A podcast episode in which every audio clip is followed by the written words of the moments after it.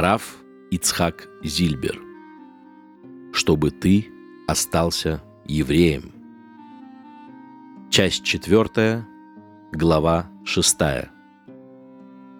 Об этом стоит подумать. Деньги пахнут. Новоприбывшие часто нуждаются в деньгах. Ешивы, которые создаются для новоприбывших, тоже нуждаются в деньгах. Да и вообще, тема пожертвований и займов не минует никого. И еврейский закон, конечно, этими вопросами занимается. У кого можно брать пожертвования? У кого можно брать в долг? В жизни я многому научился. И скажу вам совершенно определенно.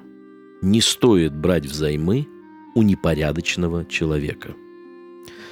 Как-то в лагере мне остро понадобились 5 рублей. Обычно я старался одалживать у приличных людей. Но на этот раз пришлось взять в долг у человека, к которому я не хотел бы обращаться за помощью. Никому не пожелаю мучений, которых стоили мне эти деньги. В конце концов, я отдал в три раза больше.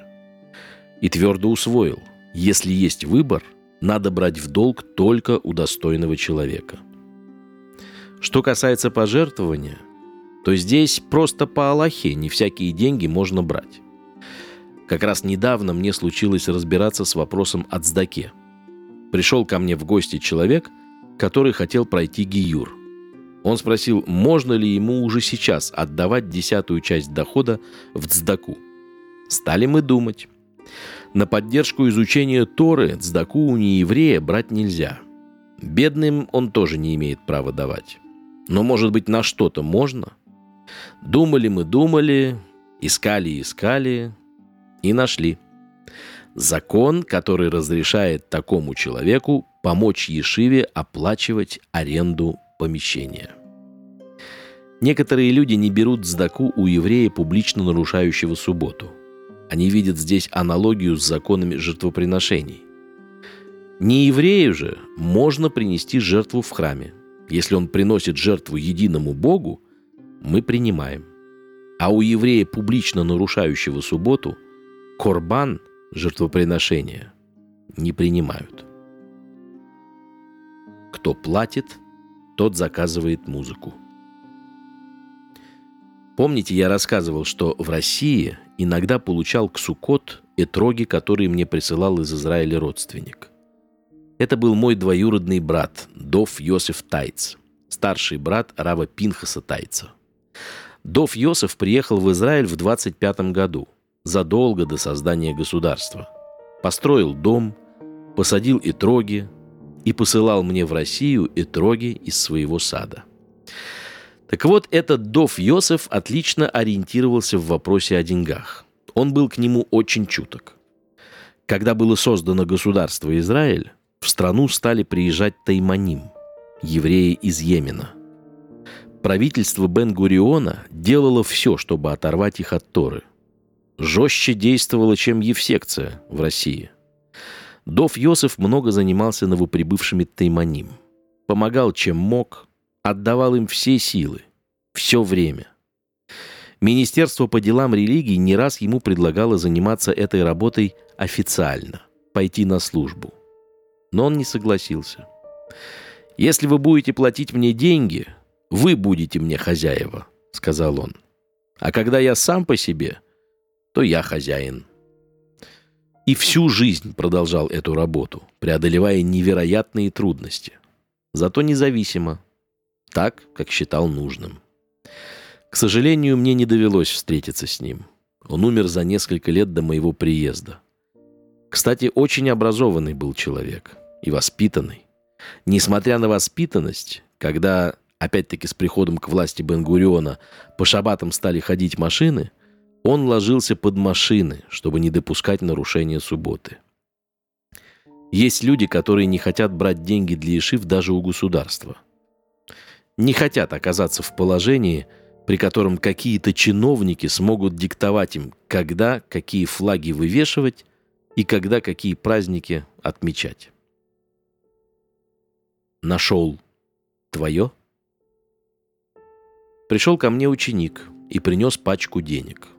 Нашел возле центральной автобусной станции. Зачем, спрашивается, принес? Нашел твое. Бери и радуйся. В Гоморе в трактате Бава Миция сформулирован закон. Если деньги валяются в общественном месте, и у них нет опознавательных признаков, например, они не в бумажнике, или на бумажнике не указано имя владельца и так далее, то владельца искать не надо. Деньги твои. Парню закон известен, мы учили. Но он все-таки говорит, не хочется брать. Давайте посмотрим, может, какие-то признаки есть. И действительно, среди купюр мы обнаружили непонятный документ. Я предпринял целое исследование и разобрался, что к чему. Некто сделал покупку в магазине, дал владельцу магазина этот документ, а торговец потерял его вместе с деньгами. Я позвонил в магазин и попросил хозяина зайти. Он пришел. «Ты потерял деньги?» «Да». «Сколько?» «Столько-то». В каком месте? Там-то. Все совпало. Вот тебе твои деньги. Хозяин был рад радеханик. Предлагал зайти в магазин, купить что пожелаю, он отдаст со скидкой. Я не пошел, конечно. Он хотел поблагодарить того, кто нашел. Тот отказался.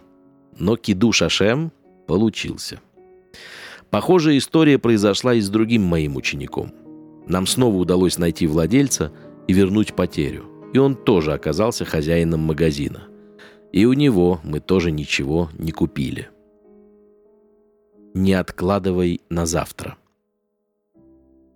Был у меня в Казани друг, Йосиф Лившиц.